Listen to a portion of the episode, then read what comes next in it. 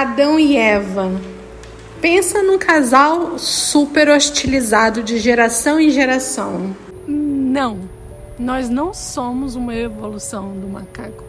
Não somos. Nós somos criaturas especiais que fomos feitos pelas mãos do Senhor. Quando Deus terminou de criar tudo, Ele olhou para tudo aquilo, tudo muito lindo e desejou que humanos estivessem ali. E então Ele nos criou a sua imagem e sua semelhança. A sua vida é preciosa para o Senhor. Ele fez você com cada detalhezinho que você tem. Ele fez a mim com o jeito que eu sou, do jeito que você é. E cada um de nós nessa vida temos um propósito de sermos como somos.